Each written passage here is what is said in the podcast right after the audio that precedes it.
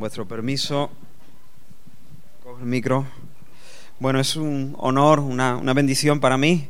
En esta ocasión iba a venir con Damaris, con mi mujer, pero al final no ha sido posible. La llamaron para que se incorporara al trabajo. Ella trabaja en una escuela infantil, así que el, el lunes tendrá que estar ahí desde primera hora. Pero bueno, en otra ocasión tal vez pueda conoceros y vosotros conocerla a ella. Recibí de momento su saludo. Muy bien, traigo, traigo un, un mensaje para gente débil. Es decir, un mensaje para ti y para mí. Porque el cristiano más fuerte es más frágil que una pompa de jabón. Y hay, hay días en los que las personas que han estado caminando con el Señor, si, si hablo en este tono, ¿se oye bien atrás? ¿Sí? Hay días en los que las personas que han estado caminando con el Señor y han estado luchando las batallas del Señor flaquean, se vienen abajo, se cansan, se agobian, se hunden incluso. Y, y yo espero que ahora, por medio de, del texto que vamos a leer, a medida que vamos viendo cómo Dios trató con un siervo suyo que efectivamente se hundió yo espero que el Señor pueda por su Espíritu tocar nuestros corazones, levantar nuestras nuestra vidas, eh, calentar nuestras almas, eh, para que podamos recuperar nuestro brillo, recuperar el canto, recuperar la fuerza. Este mensaje se podría titular así, Nuevas Fuerzas. En este retiro, Dios mediante, vamos a estar viendo... Ahora este mensaje quiero que sea algo muy personal, especialmente pensado para personas que necesitan cobrar aliento que necesitan recuperar fuerza. Ah, esta tarde quiero hablar eh, acerca de la santidad en un aspecto muy particular dentro del matrimonio. Eh, hablamos de santidad, pero quiero ser muy específico. No sé si han anunciado los temas. ¿Sí? Ah.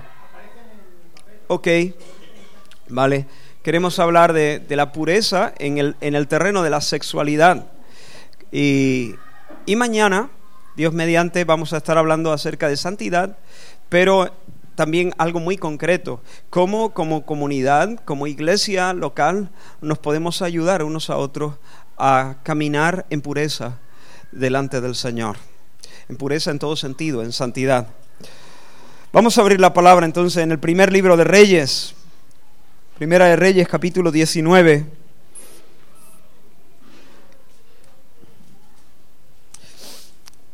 Un texto muy conocido. Primer libro de Reyes, capítulo 19. Vamos a leer los primeros 18 versículos, pero antes quiero hacer una oración. Señor, estamos delante de ti en tu presencia, abrimos tu palabra santa. Señor, pedimos la asistencia de tu Espíritu Santo. Si tú no nos ayudas, Señor, solamente vamos a tal vez, Señor, experimentar algo, a, a recibir información a experimentar algo de emoción o no. Pero Señor, si tú estás en medio de nosotros, tú puedes transformar nuestras vidas. Tú puedes levantarlas para tu gloria. Señor, y lo que te pido, lo que te pedimos, Señor, es que hagas milagros, Señor. Que mientras tu palabra, Señor, es expuesta, tú te pasees, Señor, en este lugar, Dios mío. Señor, y, y transforme nuestra manera de pensar, desarraiguen mentiras de nuestro corazón. En el nombre de Jesús. Amén. Amén. Dice la palabra del Señor, eh, primero de Reyes capítulo 19. Acab dio a Jezabel la nueva de todo lo que Elías había hecho y de cómo había matado a espada a todos los profetas. Entonces envió Jezabel a Elías un mensajero diciendo, así me hagan los dioses y aún me añadan, si mañana a estas horas yo no he puesto tu persona como la de uno de ellos. Viendo pues el peligro, se levantó y se fue para salvar su vida y vino a Berseba, que está en Judá, y dejó allí a su criado. Y él se fue por el desierto un día de camino y vino y se sentó debajo de un enebro. Y deseando morirse dijo, basta ya, oh Jehová, quítame la vida, pues no soy yo mejor que mis padres. Y echándose debajo del enebro se quedó dormido. Y aquí luego un ángel le tocó y le dijo, levántate, come. Entonces él miró, y aquí a su cabecera una torta cocida sobre las ascuas y una vasija de agua, y comió y bebió y volvió a dormirse. Y volviendo el ángel de Jehová la segunda vez, lo tocó diciendo, levántate y come, porque largo camino te resta. Se levantó pues y comió y bebió y fortalecido con aquella comida, caminó cuarenta días y cuarenta noches hasta Horeb, el monte de Dios. Y allí se metió en una cueva donde pasó la noche. Y vino a él palabra de Jehová, el cual le dijo, ¿qué haces aquí, Elías? Él respondió, he sentido un vivo celo por Jehová Dios de los ejércitos, porque los hijos de Israel han dejado tu pacto, han derribado tus altares y han matado a espada a tus profetas, y solo yo he quedado y me buscan para quitarme la vida. Él le dijo, sal fuera y ponte en el monte delante de Jehová. Y aquí Jehová que pasaba, y un grande y poderoso viento que rompía los montes y quebraba las peñas delante de Jehová. Pero Jehová no estaba en el viento. Y tras el viento un terremoto, pero Jehová no estaba en el terremoto. Y tras el terremoto un fuego, pero Jehová no estaba en el fuego. Y tras el fuego un silbo apacible y delicado. Y cuando lo oyó Elías, cubrió su rostro con su manto y salió y se puso a la puerta de la cueva. Y he aquí vino a él una voz diciendo, ¿qué haces aquí, Elías? Él respondió, he sentido un vivo celo por Jehová Dios de los ejércitos, porque los hijos de Israel han dejado tu pacto, han derribado tus altares y han matado a espada a tus profetas, y solo yo he quedado y me buscan para quitarme la vida. Y le dijo Jehová, ve, vuélvete por tu camino, por el desierto de Damasco, y llegarás y ungirás a Azael por rey de Siria, a Jehú, hijo de Nimsi, ungirás por rey sobre Israel, y a Eliseo, hijo de Safat, de Abel Meola, ungirás para que sea profeta en tu lugar. Y el que escapare de la espada de Asael, Jehú lo matará. Y el que escapare de la espada de Jehú, Eliseo lo matará. Y yo haré que queden en Israel siete mil cuyas rodillas no se doblaron ante Baal y cuyas bocas no lo besaron. Hasta ahí la lectura. Quiero que mires un momento a Elías. Míralo debajo de ese arbusto, debajo de esa retama desea morirse, pero no como Pablo, que quería estar con Cristo. No, no, este desea morirse porque quiere escapar, quiere evadirse, no aguanta más. Ahora, ¿quién es este hombre que está pidiéndole a Dios que lo mate? ¿Quién es este hombre que quiere morirse, que quiere desaparecer? Este no es un principiante. Este no es un hombre que no conoce a Dios, es un hombre que ha caminado con Dios. Le conoce. Es un hombre que sabe lo que es clamar al Señor y que Dios en respuesta a su oración cierre los cielos. Es un hombre que sabe lo que es ser usado por el Señor para devolverle la vida al hijo de la viuda de Sarepta, ¿recordáis? Ahora es un hombre que, que ha conocido profundamente a Dios. Sin embargo, se hunde, se hunde. Bajo el reinado de Acab y de Jezabel, no solamente se se estaba permitiendo la idolatría, sino que por primera vez en la historia de Israel se establece el culto a Baal como el culto oficial. Es decir, la apostasía es radical, profunda. Sin embargo, Elías es usado por Dios para convocar a los falsos profetas, profetas de Baal y de Asera, y los cita en el monte Carmelo para que y, y cita a todo el pueblo en el monte Carmelo para que presencien un duelo entre el Señor y Baal. ¿Recordáis la escena? El, profeta confronta a toda la nación de Israel y él les dice, ¿hasta cuándo claudicaréis entre dos pensamientos? Tenéis que decidiros. Si Dios y Jehová es Dios, servid a Jehová. Si Baal es Dios, entonces servid a Baal. Pero vamos a hacer una cosa, que se nos den dos bueyes, los profetas de Baal y de Acera, que corten su buey en pedazos, que lo coloquen sobre el altar, yo haré lo mismo con el mío. Pero ninguno de nosotros pondrá fuego en el altar. El que sea verdaderamente Dios, que haga descender fuego del cielo para que consuma este holocausto. Y los falsos adoradores, los profetas de Baal clamaron todo el día a sus ídolos sordos y mudos y falsos. Y todos sus mantras y todo su trajín religioso no sirvió de nada, fue todo inútil. Pero enseguida que Elías levanta la voz al Señor y empieza a clamar, Dios responde con fuego del cielo. Y luego ya sabéis lo que pasó, todo el pueblo clamó, ¿recordáis? Jehová es el Dios, Jehová es el Dios, Jehová es el Dios. Y luego Él ejecuta a los falsos profetas, tal como la ley del Señor decía.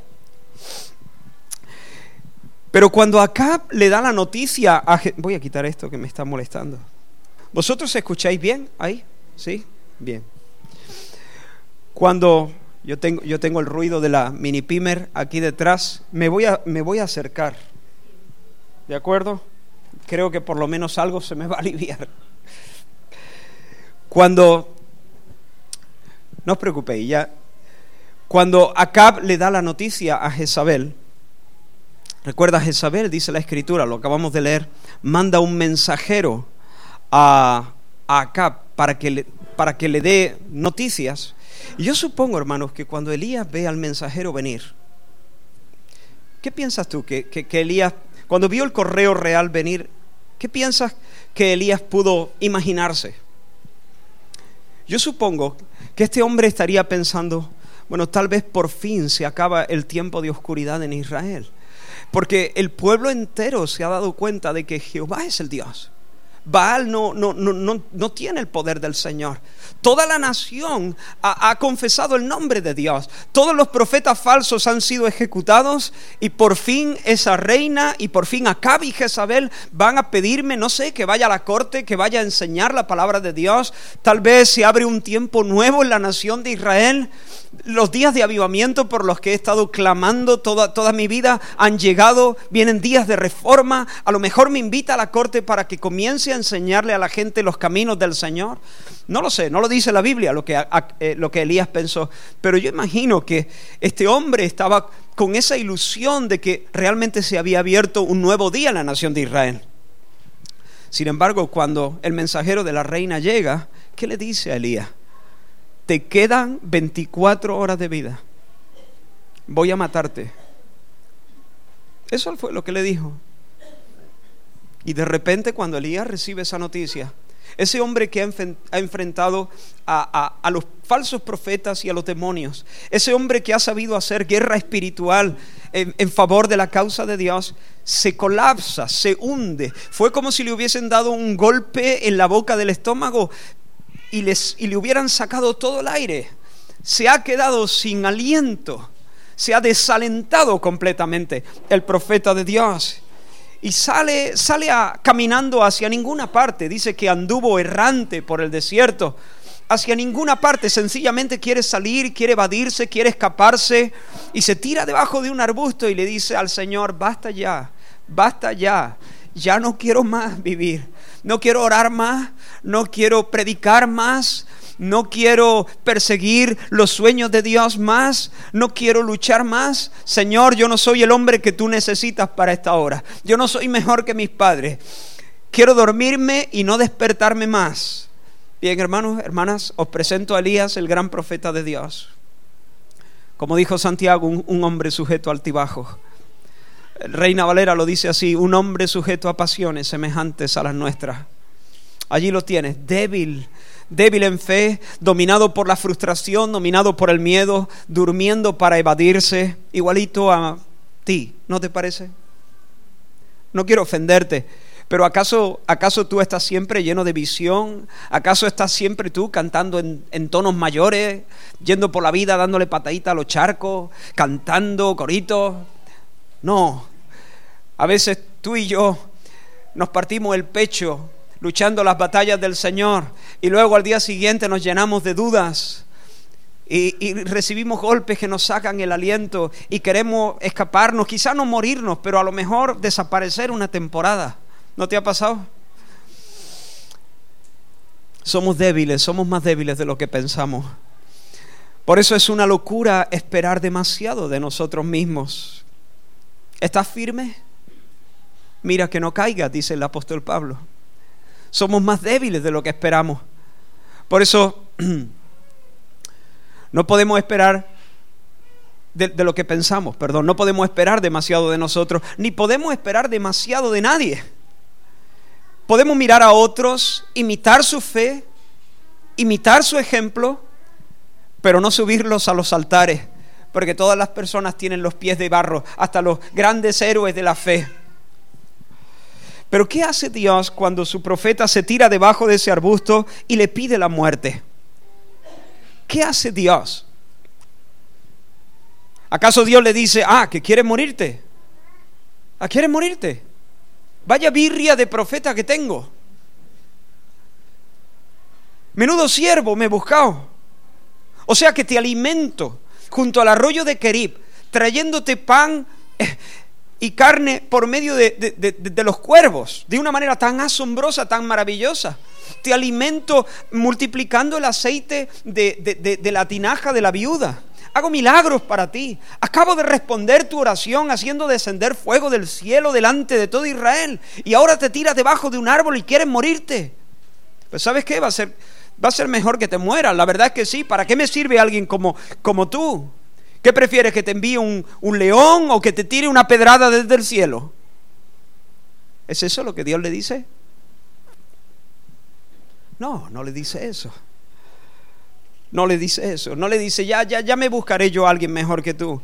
No, ni siquiera Dios, mira, es, es curioso, ¿eh? Pero sabes que Elías ni siquiera murió nunca. Tú te imaginas la cara de Dios cuando Elías le está pidiendo, eh, Señor, mátame, quiero morirme, quiero morirme. Y el Señor mirando, y si, si, tú supieras los planes que tengo para ti, si tú supieras lo que, la herencia que yo tengo para ti. Elías fue arrebatado como Enoch. Fue una de las dos personas que no conoció la muerte. Dios ni lo mata ni lo ignora, sino que le prepara un pan cocido a las ascuas y le pone una tinaja, una jarra de agua para que se refresque.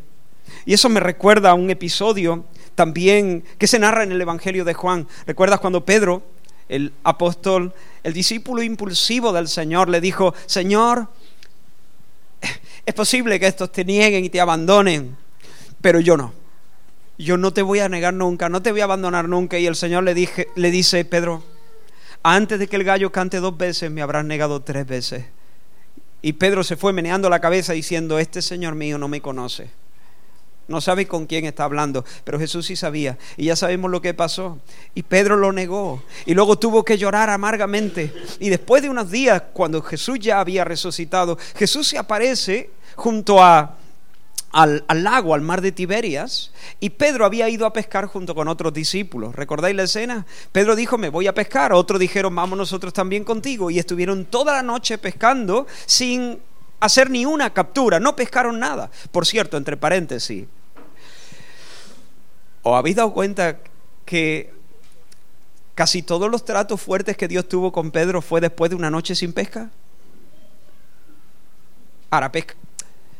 Pedro no se iba a pescar como nosotros nos vamos a pescar, aunque bueno, vosotros sois de, de, un lugar de mar. Pero la gente en Córdoba se va a pescar para pasar un rato. Que pesca algo, pues fenomenal. Que no pescas nada, pues por lo menos has charlado, te has comido el bocata, has estado con tu amigo y te vuelves a tu casa. Pero Pedro era un pescador, no hay, si no pesca no come. Ah, entonces pasarse toda una noche faenando sin hacer una sola captura debe ser muy frustrante, ¿no? Pero eh, el Señor nos regala noches sin pesca, ¿sabes?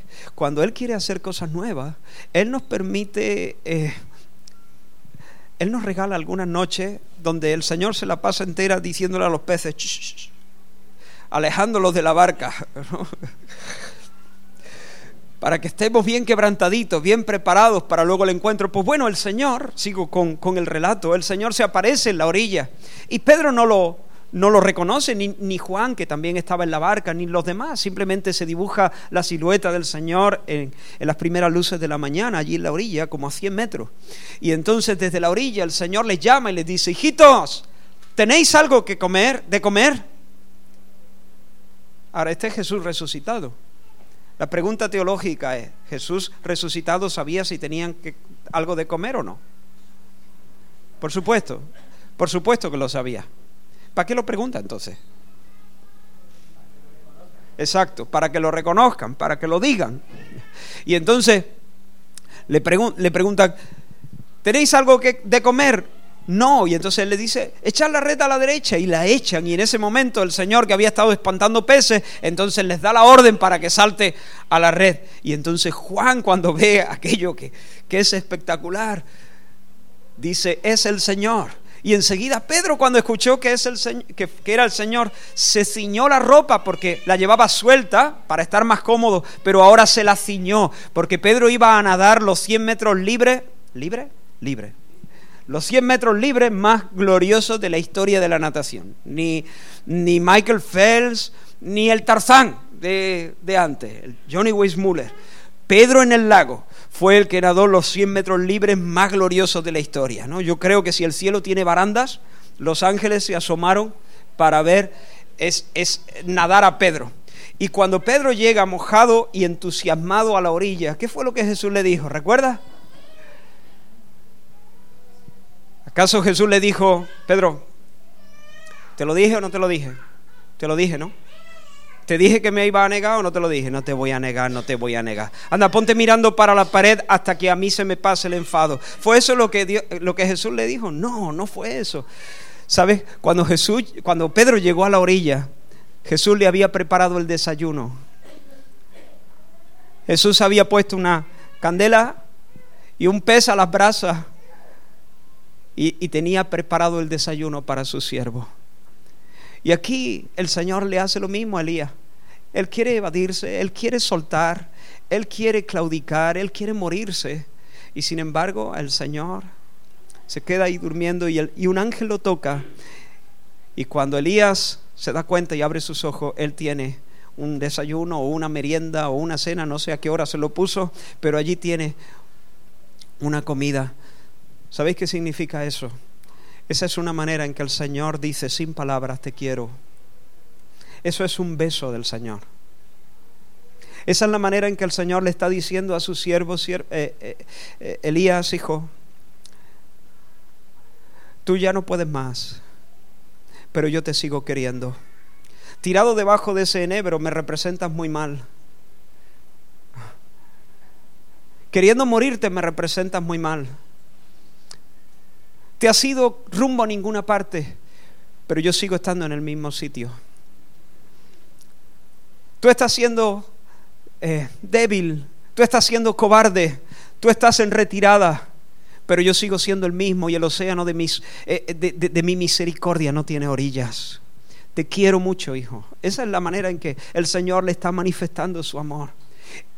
Cuando tú fuiste fiel, cuando tú estabas fuerte, cuando diste el do de pecho, yo te di de comer.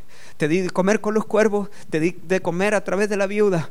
Pero hoy en tu hora más baja, cuando quieres morirte y estás en retirada, yo te doy de comer. Porque tú cambias, tú flaqueas, tú te cansas, pero yo no, no flaqueo, yo no me canso. Y sabéis, hermanos, ¿qué hace el Dios que no se cansa? Los jóvenes se fatigan y se cansan, los ancianos flaquean, caen. Pero sabéis, el Señor no se fatiga con cansancio. ¿Y qué hace el Dios que no se cansa? Multiplica las fuerzas del que se cansa. Él multiplica las fuerzas del que no tiene ninguna. Así que lo primero que quiero decirte, hermano, a, lo mejor hay alguien que ha entrado a este, a este salón siendo acosado, agobiado por, por Satanás. Satanás, la Biblia habla de él como el acusador de los hermanos. Y tal vez haya personas aquí eh, torturadas, por la acusación del diablo que te dice, mira, lo mejor de Dios ya ha pasado para ti. Sí, Dios te ama, pero las cosas buenas, las cosas profundas, las cosas que un día creíste que eran para ti ya no pueden ser más para ti porque tú has caído muy bajo, tú has hecho cosas muy sucias, tú has hecho cosas muy vergonzosas, tú te has metido muy abajo, tú has sido muy, muy, muy infiel al Señor. No lo sé, no soy Dios, no conozco los corazones.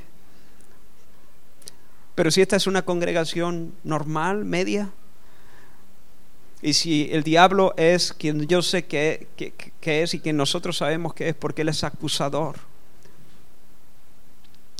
entonces seguramente habrá aquí alguna persona que esté luchando con esa idea. Quizá el Señor puede usar a mi hermana, puede usar a mi hermano, pero las mejores cosas de yo ya no puedo aspirar a demasiado.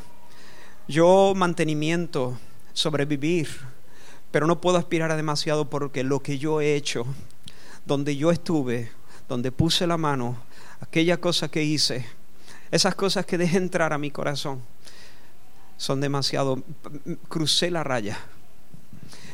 Pero yo espero que mientras veamos la forma en que Dios trata con Elías, recuperes aliento.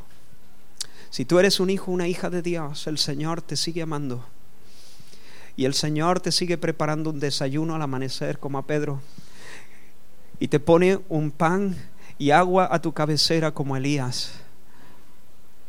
Esa es su forma de decirte que te quiere aunque tú no lo, no lo, estés haciendo demasiado bien. No temas porque yo estoy contigo, no desmayes porque yo soy tu Dios que te esfuerzo. Siempre te ayudaré, siempre te sustentaré con la diestra de mi justicia.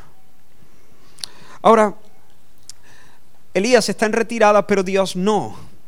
Dios no le da la puntilla, sino que le regala una comida. Y Elías come y se duerme y, el ángel se queda allí, supongo, velando su sueño y luego el ángel le toca de nuevo y le dice, Elías, vuelve a comer. ¿No? Elías necesitaba también un descanso, como estábamos hablando, ¿no? El ángel le da de comer, luego deja que duerma otro rato, vuelve a tocarle para que, y, vuelve a invitarle a comer de nuevo. Pero fortalecido con esa comida, ahora Elías tiene que ir a Oreb, el monte de Dios. El ángel le dice, levántate, come, porque te queda un largo camino hasta Oreb, el, monte de Dios. Ha comenzado la restauración, pero todavía tiene Dios que hacer muchas cosas eh, en la vida de Elías. Así que llega a Oreb. Llega Oreb y se mete en una cueva. Y cuando pasa la noche, hermano, entonces Dios se acerca para hablar con él. ¿Y qué le pregunta Dios a Elías? ¿Qué haces aquí? Ahora, vuelvo a, insistir, cuando Dios pregunta no busca información. Él ya sabe lo que Elías está haciendo ahí. Pero eh, Él conoce nuestras circunstancias. Delante de sus ojos todo está desnudo. Él sabe lo que Elías está haciendo ahí. Lo sabe mejor que Elías. Pero Él lo pregunta porque Él quiere que Elías lo reconozca que lo confiese. Él quiere que Elías se sincere, abra su corazón. Porque hermanos, y esto es muy importante, nos resulta tan fácil a veces inventarnos una historia, intentar venderle la moto a Dios. Y, y, venderle la moto a otro, intentar poner nuestro mejor perfil, buscar un montón de excusas. Pero el Señor nos confronta. El Señor nos ama, por eso nos da un desayuno. Pero el Señor nos ama mucho, por eso no solo nos da un desayuno. Él nos arrincona con sus preguntas. Él nos confronta con preguntas incómodas. Para que sean expuestas nuestras motivaciones, que sean expuestos nuestros pensamientos. ¿Qué haces aquí, Elías? ¿Por qué estás tan lejos del lugar donde te puse a llevar fruto? ¿Por qué estás tan lejos del lugar donde te coloqué para que fueses mi vocero? Y Elías confiesa, he sentido un vivo celo por el Señor, por ti. Porque los hijos de Israel han dejado tu pacto, han abandonado los altares, los altares están arruinados, a tus profetas los han arrinconado, los han incluso matado, han silenciado la voz profética. He quedado solo yo y me buscan para quitarme la vida. Israel te ha dado la espalda. El avivamiento por, el que he luchado no llega. La reforma no llega. Estoy frustrado. He invertido mi vida en algo que parece que, que, parece que, nunca eh, va a darse. Y tengo miedo. Me están buscando para, para eliminarme. Hermano, hermana, te he dicho, lo primero que te he dicho es que Dios te ama, que el Señor te quiere no importa si te has metido en el fango, bien metido. Si eres hijo, eres hija de Dios. Él te ama. Pero lo segundo que te digo es que porque Él te ama mucho, Él te arrincona. Y quiero hacerte esta pregunta en el nombre del Señor. ¿Tú estás en el lugar donde Dios quiere que estés fructificando? ¿Tú estás floreciendo en el sitio donde Dios quiere verte, tú estás llevando el fruto y estás haciendo la tarea que el Señor quiere que haga.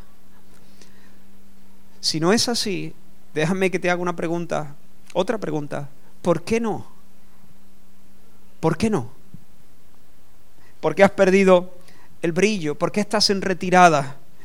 ¿Por qué, por qué has perdido tu canto? ¿Por qué has perdido el, el fuego en tu oración? ¿Por qué no llevas fruto? ¿Por qué no? Y tal vez algunos tengan que admitir, pero, pero no, no, no, no le vendan la moto al Señor. No me tienes que decir a mí, porque yo no soy el Señor. Solo soy un hermano que traigo, espero, algo de las palabras del Señor. Pero nosotros somos especialistas en, en poner mejor perfil, Nosotros somos especialistas en decir, bueno, por las circunstancias, em, la familia, mi trabajo, me descuidado. No le vendan la moto al Señor. Sé bien franco, sé bien, bien honesto. Abre tu corazón. Desnuda tu alma delante del Señor. Si tú no estás dando el fruto, si tú no estás en el punto donde Dios te quiere, el Señor te pregunta, ¿qué haces aquí? Sobreviviendo simplemente. No es culpa de la iglesia, no es culpa de la familia. Asume tu responsabilidad. Quizá hay alguien que tenga que admitir que tal vez ha abrigado rencores en su corazón. Te han traicionado, te han hecho algo que te dolió y allí te anclaste y pusiste allí tu campamento. Y, te y estás lleno de resentimientos, de amargura, quizá deseos de venganza y eso te está secando, te está secando, te está matando. Tal vez haya alguien que tenga que reconocer que ama la riqueza más, más que a Dios, que has sido seducido por la riqueza y te has metido en un sinfín de cosas cuando ya tienes lo necesario, pero estás liándote y liándote y enredándote, enredándote y enredándote, porque ama la riqueza. Tal vez alguien tenga que reconocer que ha sido la lascivia, la lujuria, la inmoralidad sexual otro tipo de codicia, no lo sé. La cosa es que Dios te pregunta, ¿qué haces aquí? ¿Por qué no? ¿Por qué no llevas fruto? ¿Por qué no estás en el punto donde yo quiero verte, hijo, hija? La Biblia dice, el que encubre sus pecados no prosperará, pero el que los confiesa y se aparta alcanzará misericordia. El que esconde sus pecados, el que excusa sus pecados, no saldrá adelante. Pero el que los confiesa y se aparta, Dios no le pisa la cabeza a ese. No importa qué tipo de pecado, no importa qué suciedad. El que los confiesa y, y se aparta alcanzará misericordia. Ahora, cuando Dios le habla a Elías, le dice, sal, sal a la puerta de la cueva porque quiero decirte algo. Y de repente, hermanos, cuando Elías sale a la puerta de la cueva, se lía la mundial. Perdóname esta expresión, pero se lía, la, traca. Dice la palabra del Señor, ¿lo habéis visto? Lo hemos leído. Dice que de repente el Señor pasaba y un grande y poderoso viento que rompía las peñas. Y después un terremoto. Y después un fuego. Es decir, eh, sal que te voy a hablar. Y Elías sale y de repente un viento recio todo, todo tiembla, eh, que silba de una manera espectacular, se quebrantan las, las peñas, pero el Señor no estaba allí, dice, el Señor no estaba en el viento. Y después viene un terremoto, pero el Señor no estaba en el terremoto y luego un fuego, pero el Señor no estaba en el fuego. Finalmente Dios termina hablándole a Elías en, el, en la quietud de un silbo apacible. Bien, me pregunto por qué, si Dios quiere hablarle a Elías en un silbo apacible, ¿por qué lía la que lía? ¿Por qué Dios hace una puesta en escena tan apabullante? ¿No te parece, no te da la impresión de que Dios es un poco exhibicionista? Lo digo con todo respeto. ¿Por qué? ¿Por qué, Señor? ¿Por qué? Porque parece que quiere... ¿Por qué tanta aparatosidad? ¿Por qué tanto aparato? Cuando tú quieres luego hablarle, ¿por, qué todo esto? ¿Por qué una manera tan, tan espectacular? Pues bien, hermano, yo estoy convencido de que el Señor hace esto porque su profeta necesitaba que Dios lo hiciera porque Dios quiere tratar con su miedo y con su frustración. Elías está frustrado y Elías está asustado. Y Dios quiere tratar con su frustración y quiere tratar con sus temores. Y primero va a tratar con sus temores. Exacto, Dios quiere exhibirse. Pero Dios no quiere exhibirse por un deseo egocéntrico. Dios no quiere exhibirse por un deseo de presumir. Dios quiere exhibirse con una motivación de amor para, para curarle el corazón a su profeta, para sacarlo y librarlo de sus temores. Y, y Dios sabe que lo que Elías necesita es que Dios se suba al escenario y se exhiba. Cuando estuve entre vosotros hace algunas semanas, os conté mi método para, para curar del miedo a las cucarachas. No sé si todos estuvieron, pero como es posible que alguno no, no estuviera, me vais a permitir repetirlo. Tengo un método infalible, eh, no lo tengo patentado, así que también lo podéis usar, para librar a las personas del, del miedo a las cucarachas. Es bien simple, un poco bruto, sí, eso sí, pero consiste en tomar a la persona, al paciente, meterlo en una habitación llena de cucarachas, abrir la puerta de la habitación y meterle un león. Inmediatamente el temor a las cucarachas ha desaparecido. No queda rastro del temor a las cucarachas. Los cinco sentidos de esa persona van a estar eh, pendientes, concentrados en el león. ¿Qué ha pasado?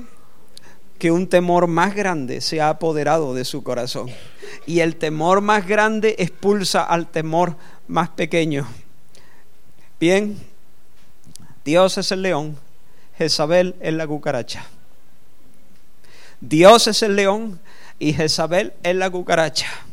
Elías está asustado porque buscan a, eh, están buscándolo para quitarle la vida. Y Dios le dice, ven, sal a la puerta, vamos a hablar. Y cuando Elías se pone en la puerta, Dios se sube a la plataforma y se exhibe.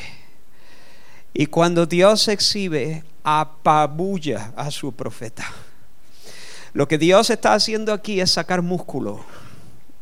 Lo que Dios está haciendo aquí es arremangarse y sacar bíceps para que su profeta lo vea.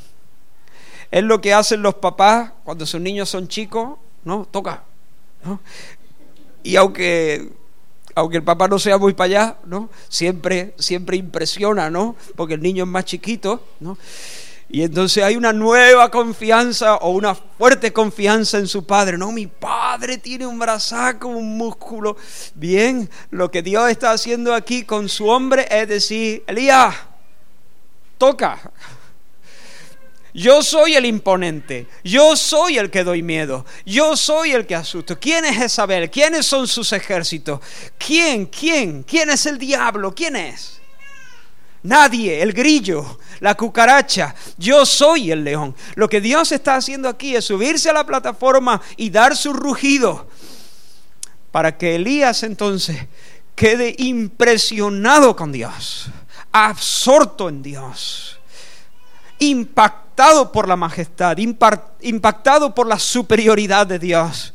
Y cuando ese temor de Dios se instala en el corazón, el que teme a Dios ya no le teme a Jezabel. El que teme a Dios ya no le tiene miedo a nadie, a los hombres. Elías se estaba hundiendo porque tenía puesta su mirada en la dureza del corazón del pueblo y en la ferocidad de Jezabel y en las amenazas de la reina. Por eso el Señor, antes de hablarle al corazón y tratar con su frustración, va a tratar con sus miedos y lo hace abriéndole los ojos para que Elías pueda comprobar cuán fuerte en la mano el brazo poderoso del Señor. Mirad, hermano, esto es bien importante en la vida espiritual. Esta es la manera en que Dios nos libra constantemente. Si hay algo que tú y yo necesitamos, es ver a Dios. Ver a Dios. No estoy hablando de un ver físico, pero sí estoy hablando de un ver real. No es físico, es espiritual pero que Dios abra los ojos de nuestro entendimiento, para que alumbre, dice Pablo, los ojos de nuestro entendimiento y podamos conocer la altura, la anchura, la profundidad, la longitud de su amor, pero de su poder también, de su bondad, pero de su terrible majestad también, de Dios en definitiva. Si hay algo que tú y yo necesitamos es ver ver a Dios. Nos ahogamos en los charcos porque no vemos a Dios. Tenemos miedo de las personas porque no vemos al Señor. Tenemos miedo de la muerte porque no vemos al Señor. Tenemos apego al pecado. Corremos detrás de las algarrobas porque no vemos a Dios. Y cuando el Señor nos quiere librar de la mundanalidad y del amor a las cositas que el diablo nos ofrece a granel, Él se exhibe para que nosotros podamos ver que Él es más hermoso, que Él es más codiciable, que Él es amable, que Él es más bueno, que hay delicias a su diestra para siempre. Él nos lleva a un rincón y a veces, a lo mejor no con tanta aparatosidad, o a lo mejor sí, pero Él se exhibe y nos muestra su amor. ¿Has experimentado este, este tipo de besos, este tipo de encuentros con el Señor? Yo recuerdo una vez, no sé si lo conté, no sé si lo conté la otra vez. Si me repito en algunas cosas, me disculpáis. Pero en, una ocasión yo estaba furioso y estaba dolido. Eh, eh, era, tengo que decir que estaba comenzando a caminar con el Señor, era muy jovencito, pero mi hermano, el tercero, le había zurrado al cuarto, nosotros somos cuatro hermanos, yo soy el mayor, y el tercero le había dado al cuarto, estábamos de vacaciones en Fuengirola, en la costa de Málaga, y, y le había cascado bien, ¿no? Entonces como yo consideraba que eso había sido injusto y el, pequeño estaba llorando y tal, entonces yo me reboté mucho y, quise imponerle las manos a mi hermano, pero en el cuello, ¿no? Y quise comérmelo, ¿no? Pero en ese momento yo estaba empezando a andar con el Señor. Por favor, perdonadme esta, eh, eh, eh, lo, que voy a decir ahora. ¿Sabe, ¿Sabéis lo que le dije a mi hermano Rubén? No te doy porque es domingo, le dije. Ay. ¿Qué habrá pensado el Señor, no? Yo creo que se echó una risa conmigo. no te doy porque es domingo. Bueno, pero yo, eso fue lo que le dije, esa fue la verdad. No te doy porque es domingo. Como si, menos mal, ¿no? Desde entonces mi hermano ama los domingos, ¿no? Total, que me fui, me fui alterado, ¿no? Porque Claro, también la conciencia se te turba, ¿no? Al, responder con ira, que no le di, pero, pero mi corazón quería darle, ¿no? Eh, entonces yo me fui, me fui, me fui a buscar al Señor, me fui a orar, como estábamos de vacaciones, pues me fui al, rompeola, me fui por el paseo marítimo y al llegar al rompeola empecé a, caminar y, yo empezaba, yo estaba orando, Señor, no me acuerdo exactamente cómo de qué iba orando. Supongo que al principio para sosegar mi corazón y que el Señor me diera paz y me perdonara mi impulso y todo eso, ¿no? Pero después llegó un momento donde el Señor empezó a hablarme de tal manera, hablarme no, no, no audiblemente. Nunca he escuchado la voz audible del Señor, ¿no? Sería una pasada, pero, pero tampoco lo, lo, lo, requiero, ¿no? empezó a hablarme de tal manera, hermano empecé a, gustar la bondad de tal manera que aquello me estaba, me estaba aplastando de, gozo. Y yo que soy tímido, no sabía qué hacer. Realmente eh, no recuerdo ahora mismo el pasaje que, había. Recuerdo otra experiencia que tuve en el mismo rompeola y el pasaje fue primera. Bendito sea Dios que nos hizo renacer para una esperanza viva, para una herencia incontaminada, incorruptible, inmarcesible, reservada para nosotros en los cielos. Yo no sé si, si, no recuerdo bien el pasaje en esta ocasión, pero sí recuerdo que empecé a tener una, una vislumbre de la bondad y de la gracia y del perdón del Señor y de su amor para con nosotros, que yo no sabía lo que hacer, no sabía si correr, si besar a la gente que se me cruzaba, no sabía si... Al final tuve que... Yo, yo tenía ganas de gritar, de correr por el rompeola. Eh, y, y eso... Y, y, no es normal, porque, insisto, soy una persona tímida, pero al final miré para la derecha, miré para la izquierda, estaba lleno de gente, pero yo tuve que levantar mis manos, yo, yo, yo estaba allí yo como el que se despedazaba, ¿no? como si me estuviese desperezando, ¿no? Pero yo, yo es que no cabía, había algo dentro de mí que no me cabía en este 1,65, tenía que hacer algo más. Y entonces yo, yo estaba llorando, llorando, llorando. Yo no sé si alguien me vio, la verdad es que tampoco me importó mucho. Pero el Señor en ese momento me dio, ojo, ojos para ver algo de su bondad. Esa es la manera en que Dios nos libra de, del apego por el pecado. Porque luego tú ves todas las cosas todos los demás placeres y tú dices, ah, es, polvo, son algarrobas, es miserable. ¿Por qué voy a beberme el agua de un charco cuando Dios me ha puesto la mesa llena de manjares? De esa manera Dios nos libra, nos libra del temor al hombre, nos libra del apego por las cosas mundanas una y otra vez. Conté la otra vez eh, la, la historia de Job, ¿algo? ¿Hablé de Job? No, ¿verdad? Un poquito, algo. ¿Recordáis? Voy a resumirlo mucho. ¿Recordáis a Job? Dios dejó que el diablo lo machacara, porque Dios tenía planes con eso. Pero Job, a pesar de que mantuvo su integridad con Dios y no, y no maldijo a Dios como su esposa le estaba sugiriendo, a pesar de eso, Job estaba muy turbado, muy confuso. ¿no? ¿Por qué? ¿Por qué? ¿Por qué? ¿Por qué? ¿Por qué a mí, Señor? ¿Por qué? Si yo no, yo, no he mirado nunca a las chicas del barrio, yo, yo, yo, yo no, no, no, he retenido el salario de mis jornaleros, le pagué a tiempo, le pagué lo justo. Siempre hubo en mi, en mi casa un, un, lugar para las personas necesitadas, un plato de más, siempre lo hubo. Señor, yo, yo, ¿por qué? ¿Por qué? Y los consejeros, sus amigos, eh, le insisten, Job, si te está pasando esto, la maldición nunca viene sin causa, mírate bien, examínate bien, sí, vamos, va a ser tu don perfecto. Eh, lo estoy poniendo con mis palabras, pero un poco ese, era el consejo. Y cada vez que hablaban, Job todavía se hundía más. A mí me gustaría tener una discusión con Dios. Yo sé que no, no, iba a ganarla, pero por lo menos me quedaría a gusto. Me gustaría estar delante de su trono y decir, Señor, dame explicaciones de lo que me está pasando. Pero ya ves, Dios eh, se, se, se, se, olvida de mí. Señor, tus manos me hicieron y me formaron y ahora te, te das la vuelta y me despedazas. Señor, maldito el día en que, en que mi madre dio a luz. Tenía que haberme sido sepultura cuando yo estaba todavía en su barriga. Uf. Pero de repente, cuando sus consejeros terminan, Dios aparece.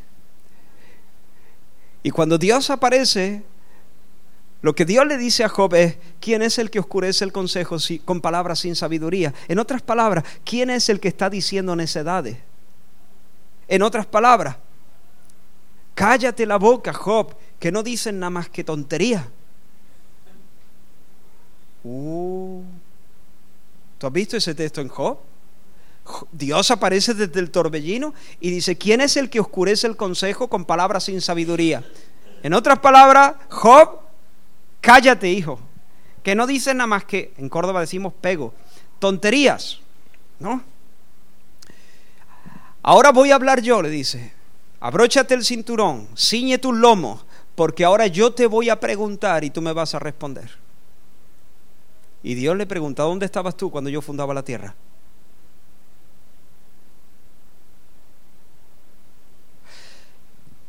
Ahora, hermano, por si alguien está un poco despistado con la historia, si alguien no conoce la historia, Job es un hombre que servía a Dios, era temeroso de Dios y vivía de, forma escrupulosa delante de Dios. Pero Satanás pidió permiso a Dios para destrozarle la vida. Y Dios le dijo a Satanás, adelante, puedes destrozar todo lo que tienes, solamente, solamente no lo mates. Así que en un solo día murieron sus hijos, en un solo día perdió su hacienda. Eh, solamente le quedaron los criados que le dieron la noticia. De ser un hombre popular y rico, vino a ser un paria tirado en una cuneta y perdió su salud. Lo único que el diablo le dejó fue su esposa, y por cierto, se la podía haber llevado. Perdón, perdón. No, no es que la buena mujer, la buena mujer, ¿sabéis lo que le decía a este hombre? Maldice a Dios y muérete maldice a Dios, ¿eh? le decía la mujer, maldice a Dios y muérete. Pero Job nunca maldijo a Dios. Así que imagínate, imagínate cuando Dios aparece y le dice a Job, Job, ahora voy a preguntarte yo, tú me respondes, ¿dónde estabas tú cuando yo fundaba la tierra? ¿Conoces el secreto del granizo? ¿El granizo? Eh, esas pelotitas de sí, el granizo. ¿En qué tiempo paren las cabras montesas? Ah, yo siempre digo lo mismo. Hermano, si, si yo, imagínate que yo te digo, eh, mira hermana, hay una señora de la iglesia aquí en Córdoba que ha perdido a su familia. El, lo único que ha quedado es su esposo, pero eh, eh, se, ha, se ha convertido en un demonio. Tiene una enfermedad rara, incurable, que la atormenta, apenas duerme una hora seguida. Está desquiciadita. Yo no sé ya qué decirle. Tú tienes más o menos su edad, y me podría ayudar a, no sé, a pasar un rato con ella, a darle un consejo. Tú me dices, bueno, haré lo que pueda. Vamos, te, entro en la oficina, te la presento, os dejo sola. ¿Qué le dirías tú a una mujer así? Complicado, ¿no? Uno no puede ser muy frívolo, ¿no?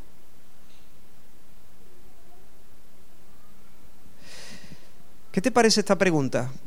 Hey, hermana, ¿tú sabes el tiempo en el que paren las cabras montesas? Mira, hermana, si tú le haces esa pregunta a la hermanita de mi iglesia, te voy a perseguir hasta la eternidad. Yo diría, eso no se le hace a una persona así. Yo cuando leo esos últimos capítulos de Job, me dan ganas a veces de decirle, Señor, Señor, Señor, ¿qué hace? ¿Qué le hace a este hombre? ¿Tú te imaginas la cara de Job cuando Dios le pregunta, ¿en qué tiempo paran las cabras montesas?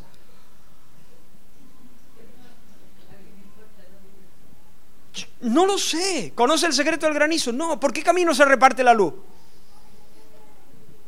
Job, imaginemos que yo tomo unas vacaciones, 15 días, digamos. Tú te encargarías de ordenar las pléyades, los astros, las estrellas, para que no choquen entre sí. Ah, por cierto, hay que regar los campos.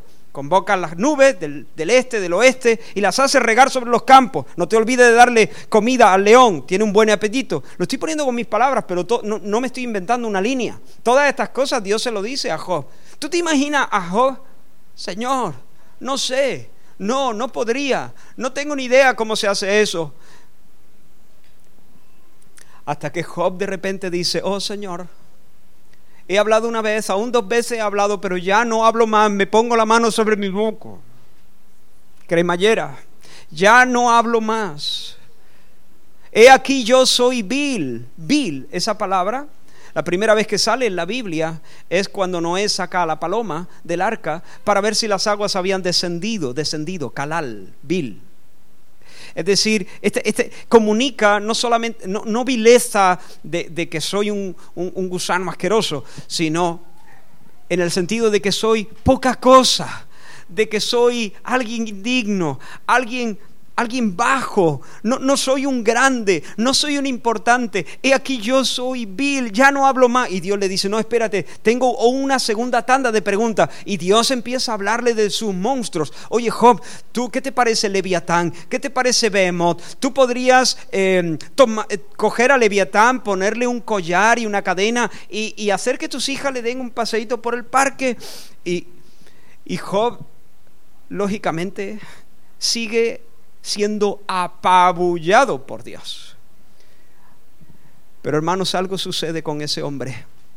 De repente él es consciente como nunca antes que él no sabe el tiempo en el que paren las cabras montesas, ni conoce el secreto del granizo, ni sabe por qué camino se reparte la luz. Él no estaba allí cuando Dios fundó la tierra, pero de repente a medida que él se da cuenta como nunca antes que él es vil y es pequeño, él empieza a ver que sí hay un Dios que conoce el, tiempo en el que paren las cabras montesas y que conoce el secreto del granizo y de la nieve y que sabe el camino por el que se reparte la luz porque el, el rayo va en la dirección que Dios le ordena. Y de repente Él em, se hace pequeño, pequeño, pequeño, pero en ese proceso Él empieza a ver la majestad, la grandeza, la superioridad, la gloria de Dios. Y Él termina diciendo las palabras tan famosas, oh, de oídas te había oído, pero ahora mis ojos te ven, los ojos del corazón, los ojos de la fe, y me aborrezco. Es decir, me olvido de mí me arrepiento en polvo y ceniza. Hermanos, eso es lo que necesitamos más que nada en, el, e, e, en, esta vida. Ver a Dios, ser impresionados con su grandeza, ser apabullados. Señor, súbete al escenario y muestra tu gloria. Señor, abre mis ojos y miraré las maravillas de tu palabra. Señor, saca músculo y que yo tiemble de respeto y de gozo delante de ti. Porque si tú tiemblas de gozo y de respeto delante de Dios, entonces serás librado del temor a los hombres y del apego por el pecado. Ahora, hermanos, ¿qué hora es?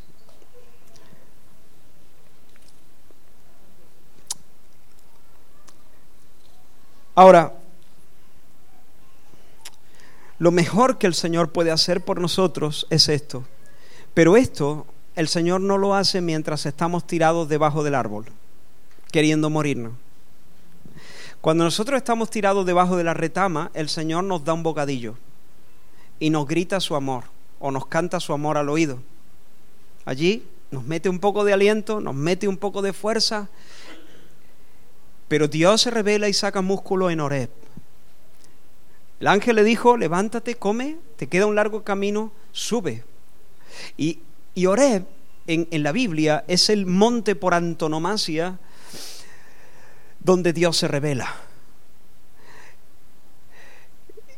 Y lo que yo creo que el Señor nos muestra a nosotros, aquí, bajo la economía del nuevo pacto, es que nosotros sí tenemos que recibir ese beso del Señor, pero ahora necesitamos que Dios se exhiba y eso lo hace Él en el monte, no en, un, no en una montaña ya física, sino en el lugar de su presencia.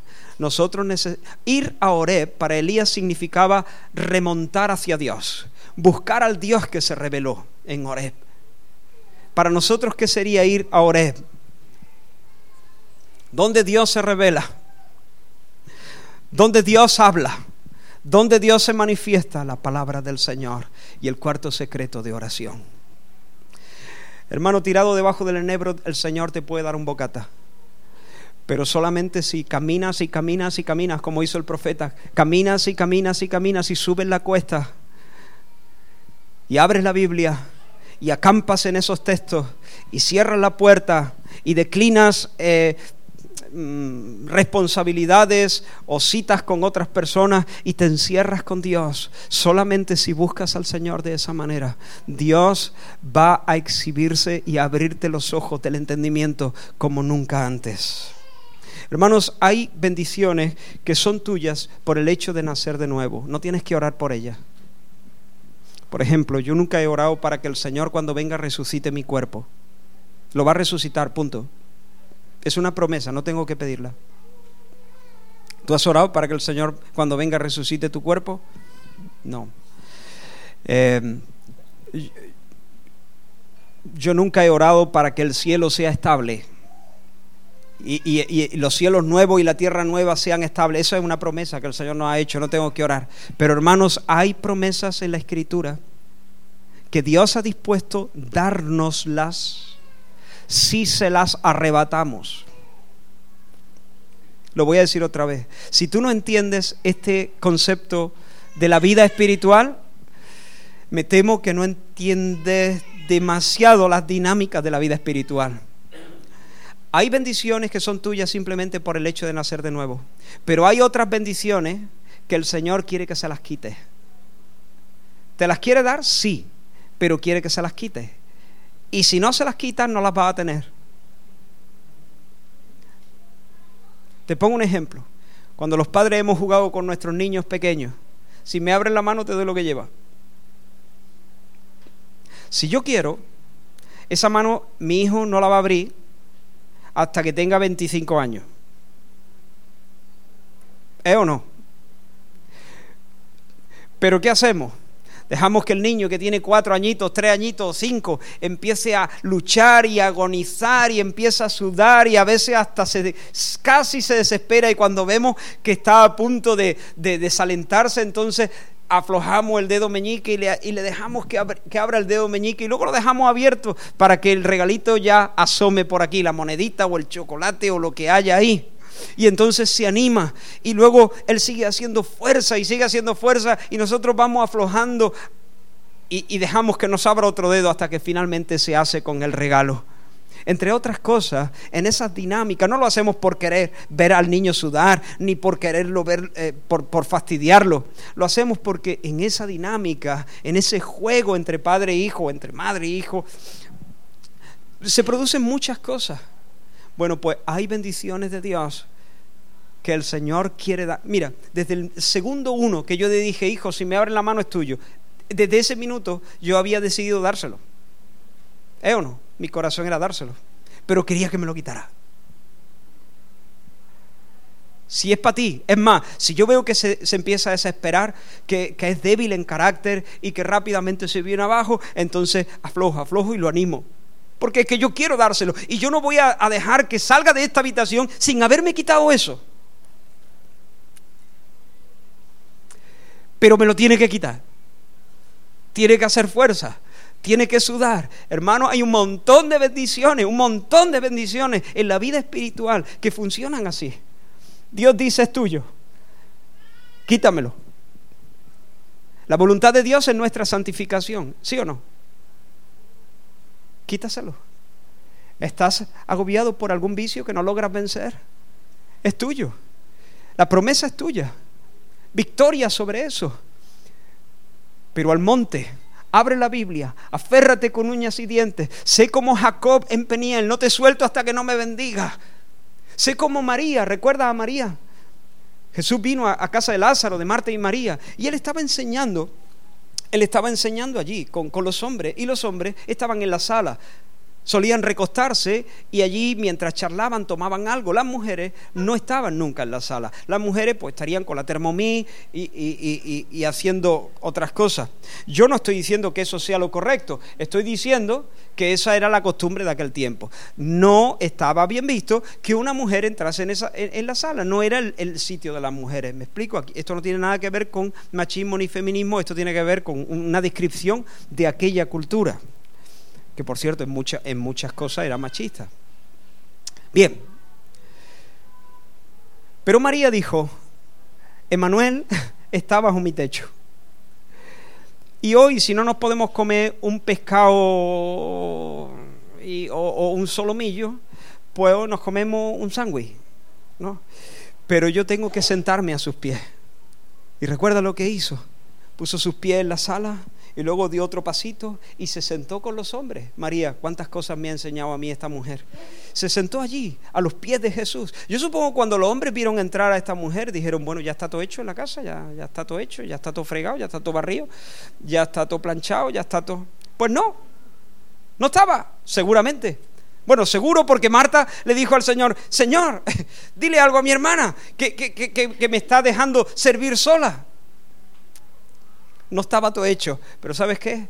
A esa mujer le daba igual que ese día no estuviera todo hecho. ¿Por qué? Porque ese era su momento. El Dios bendito estaba bajo el techo de su salón y ella quería arrebatarle al Señor el regalo que tenía en su mano.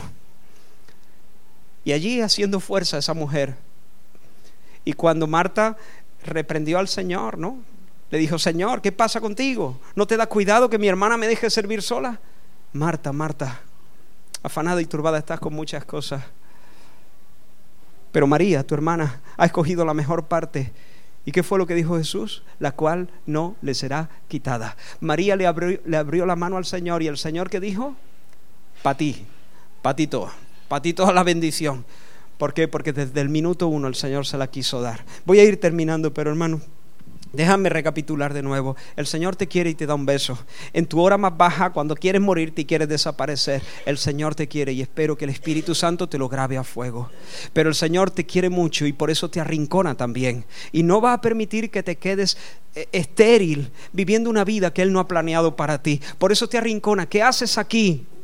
¿Y por qué estás en, esa condición? Y luego para liberarte de tus temores, Él se exhibe, te enseña sus músculos, te enseña su hermosura, pero hermanos, nosotros necesitamos eso pero para tenerlo necesitamos aferrarnos de Dios, como María, como Jacob en Peniel, como los dos de Maús, como los cuatro que, que bajaron a su amigo paralítico haciendo un boquete en el techo. Nosotros necesitamos tener esta fe rompetechos que abre la Biblia y dice, Señor, no te voy a dejar hasta que tú me bendigas. Ábreme los ojos. Señor, voy a acampar en este versículo hasta que tú me hagas bailar de alegría a la luz de sus verdades. Señor, no me conformo con una oración de plástico de cinco minutos. Voy a despedir a mi gente, les voy a mandar a que se den un paseo, me voy a quedar solo en la casa y voy a aferrarme de ti, Señor. Ábreme los ojos, cúrame el corazón, exhíbete. Y por último, hermanos, he dicho que el Señor quería tratar con su miedo y con su frustración. Ya ha tratado con su miedo, exhibiendo su fuerza. Ahora va a tratar con su frustración. De nuevo le pregunta a Dios, ¿qué haces aquí, Elías? ¿Te fijas que Dios le pregunta dos veces la misma pregunta? Y Dios no tiene demencia senil. Es decir, Dios no se le ha olvidado, pero le hace de nuevo la misma pregunta, porque Él quiere que Elías todavía profundice, vuelva, porque antes ha tratado con el temor, ahora con la frustración. Y Elías le dice lo mismo, Señor, han matado a tus profetas, me están buscando para quitarme la vida, el avivamiento no llega, la gente te odia, te ningunea, te falta el respeto y se van de rosita. Y Dios le dice tres cosas que yo quiero dejarte para finalizar este mensaje. Dios le dice tres cosas. Elías, nadie se burla de Dios, nadie se va de rosita. Eres un poco pesimista, Elías. Pero mira, estoy por levantar tres personas en esta generación que van a ser instrumentos de mi juicio. Voy a levantar a Asael por rey de Siria. Voy a levantar a Jehú por rey sobre Israel. Y voy a levantar a Eliseo como profeta en tu lugar. Y voy a poner la mano de Asael y de Jehú y de Eliseo una espada con la que yo voy a juzgar el pecado. El que escape de la espada de Asael, Jehú lo matará. El que escape de la espada de Jehú, Eliseo lo matará. ¿Te has fijado? Es decir, Elías el mal no va a triunfar. Los malos no van a quedarse eh, de pie cuando se eche el telón. Yo voy a ejecutar mi juicio. Yo voy a, yo tengo una espada. Nadie se burla de Dios. Dios no puede ser burlado. Todo lo que el hombre siembra, eso lo cosecha. Y yo traigo juicio de eso que no te quepa duda, Elías. Yo traigo juicio sobre el mal. Hermanos, a veces nosotros vemos el mundo vemos las noticias, Dios mío, te, veo un telediario y te entran ganas de tirarte por el puente. Qué dolor, qué asco, qué oscuridad, qué rebotes pillo yo viendo el telediario. Qué indignación, qué sufrimiento. No, todo eso mezclado en media horita. Parece que la noche es, cada vez más cerrada, cada vez más oscura. Y sin embargo, el corazón puede estar quieto porque el mal no va a triunfar. El Señor va a juzgar el pecado y va a juzgar a sus enemigos. Pero no solamente Dios le dice eso. Elías, ¿a que no sabes a quién voy a usar para ungir a esas tres personas, las tres personas más importantes de la siguiente generación. Asael, rey del imperio naciente, Jehú, rey de Israel, y Eliseo, el profeta que te va a suceder. A que no sabes, te doy una pista. Un hombre que hace 40 días estaba tirado debajo de un árbol y quería morirse. Un profeta débil que estaba cansado de la vida a ese hombre, a ti, Elías, te voy a usar para ungir a las tres personas más importantes de la siguiente generación. Hijo, no he terminado contigo. es más, las cosas más grandes, las cosas mejores todavía están por delante. Qué bueno es el Señor. ¿Recordáis cuando el ángel del Señor se le el ángel del Señor no, un ángel del Señor se le apareció a María Magdalena y a otras Marías? En la tumba. Jesús no está aquí, ha resucitado. Id y decirle a sus discípulos y a Pedro que Él va delante de vosotros y se encontrará con vosotros en Galilea. Quiero hacer una pregunta. ¿Por qué el ángel dijo id y decirle a sus discípulos y a Pedro? el literal, el literal, y a Pedro. ¿Por qué? Pero no hubiese bastado, sí, pero no hubiese bastado ir y decirle a sus discípulos. Hubiese bastado, ¿no?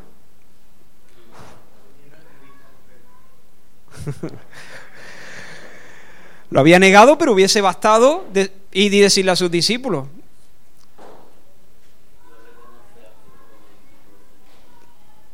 Es que Pedro necesitaba escuchar su nombre.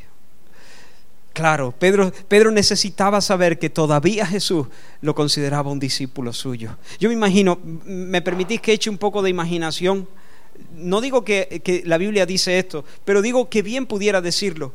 Imagínate a las mujeres llegando, eh, chicos, hermano, que que no está, que no está, que, no está allí, que, había un ángel que resplandecía. Un momento, María, un momento, siéntate, explícanos bien las cosas. Que no está allí, que ha resucitado, pero, pero no el Señor.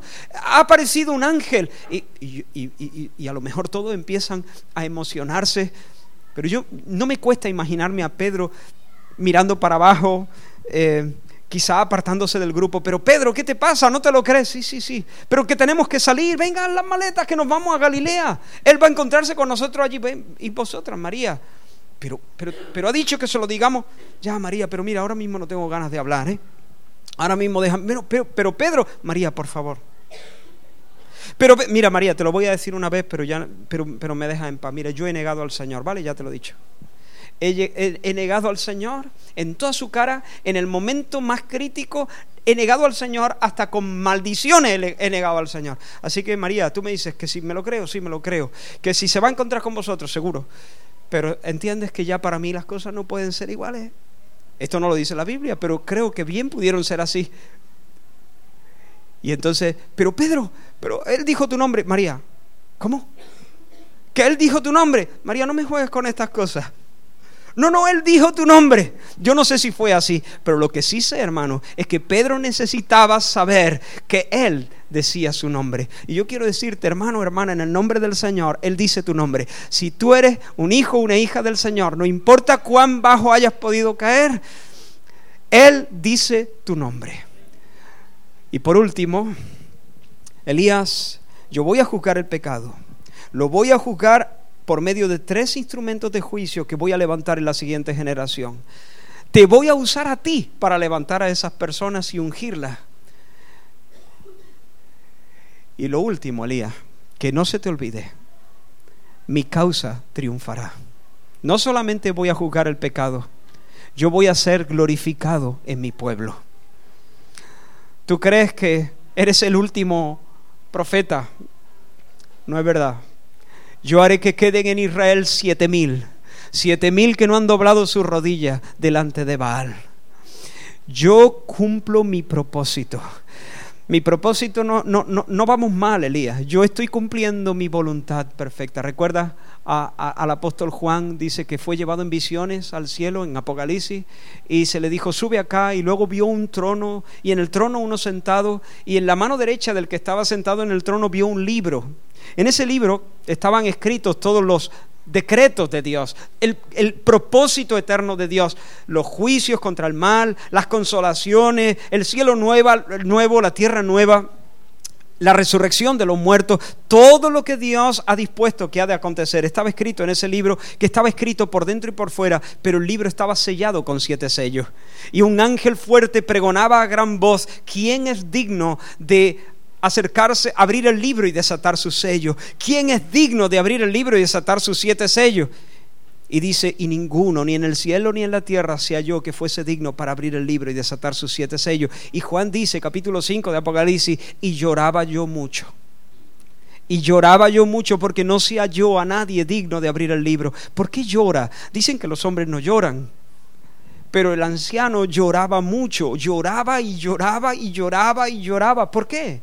Porque si ese libro no se abre, hermano, el plan es perfecto, pero imposible. Si ese libro no se abre, no habrá consuelo para los santos de Dios. No habrá cielo nuevo, no habrá tierra nueva, no habrá juicio. Si ese libro no se abre, lo que Dios ha dispuesto es maravilloso, pero nunca se va a cumplir. No se puede ejecutar. ¿Por qué? Porque el libro está cerrado. Abrir el libro y leerlo es una imagen de ejecutar las cosas que están eh, eh, proyectadas, programadas, planificadas por Dios.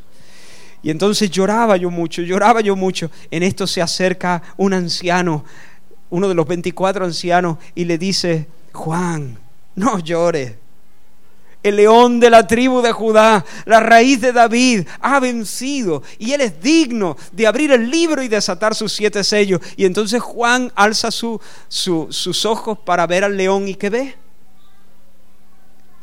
Un corderito como degollado. Este es uno de mis pasajes favoritos de la Biblia. ¿Qué, qué ha pasado con el león? ¿Han quitado el león y han puesto un corderito degollado? No, el león es el corderito degollado. ¿Por qué?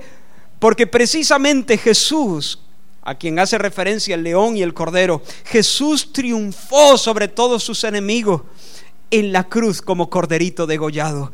Y porque Jesús es el cordero degollado, él ha vencido y Él es digno de abrir el libro y desatar sus siete sellos y cumplir la voluntad del Señor. Por eso Isaías en el capítulo 53 dice, cuando haya puesto su vida en expiación por el pecado, verá linaje, vivirá por largos días para siempre y la voluntad de Jehová será en su mano prosperada. Jesús es el ejecutivo infalible, no falla. El plan de Dios se está llevando a cabo, hermano. No importa qué es lo que nos digan nuestros ojos naturales. Las ruedas del carro del Señor no se detienen, siguen avanzando. Yo sé que Jehová cumplirá su propósito en mí. ¿Cómo lo sé? Jesucristo es el corderito degollado. Y porque Él ha vencido la cruz, la voluntad del Señor será en su mano prosperada. Termino ahora sí, de verdad te lo prometo.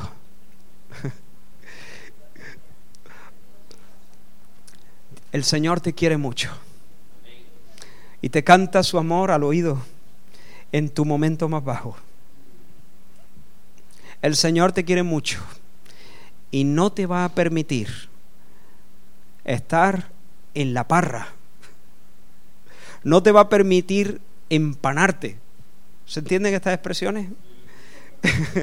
no te va a permitir que sigas sin fruto y sin canto, sin brillo y sin oraciones él te va a rinconar con preguntas y quiere que tú le abras tu corazón de par en par. Y luego Él te va a curar. Te va a curar exhibiendo su gloria. Que tú le mires, que tú le veas en su hermosura, en su poder, en su supremacía. Y mientras tú le ves, entonces eres, como dijo Jacob, vi a Dios cara a cara y fue librada mi alma fue curada mi alma. Por eso, hermano, hermana, yo te invito a que hagas resoluciones en este día. Ahora, mientras eh, eh, termino de este mensaje, dice, Señor, te voy a buscar. Señor, voy a poner una hora antes mi despertador. Señor, voy a ver un programa menos de la televisión. Señor, me voy a hacer, me voy a dar paseos por el camino del pueblo hasta que le haga un surco a ese camino. Señor, ayúdame, pero te voy a buscar porque yo necesito verte en tu gloria y que me cures el corazón. Y luego, hermano, el Señor nos libra de nuestras frustraciones, mostrándonos que Él es el Dios soberano. Nadie se va de rosita, Él juzga el mal. Y Él es el que cumple sus propósitos, por cuanto venció en la cruz y nadie le puede decir qué haces. El Señor hace lo que quiere, cuando quiere, con quien quiere, y Él hará que queden siete mil en medio de esta noche, eh, de esta medianoche en nuestro país y en el mundo, en muchos lugares, el Señor está reservando siempre un pueblo, un remanente que le da gloria y cuyas rodillas no se doblan delante de los oídos falsos. Vamos a orar. Señor, gracias por tu palabra. Señor, ayúdanos, Señor, a responder a tu verdad, a hacerlo como tú esperas. Danos gracia para entender. Danos gracia, Señor. Dios mío, para, para obedecer tu llamado también. Trae convicción de pecado, Señor. Si tú quieres convencernos de pecado. Si tú quieres traernos, Señor, a, a confesar, a arrepentirnos profundamente. Danos, Señor, esa gracia. Dánosla, Señor. Danos, Señor. No permitas que salgamos duros de aquí. Con un mensaje más, Señor si tú quieres, Dios mío, sencillamente cantarnos tu amor, danos oídos para escuchar tu canto. Señor, y que eso traiga consuelo y alegría a nuestra alma. En el nombre de Jesús bendice a tu pueblo. Amén, amén. Que el Señor os bendiga, hermano.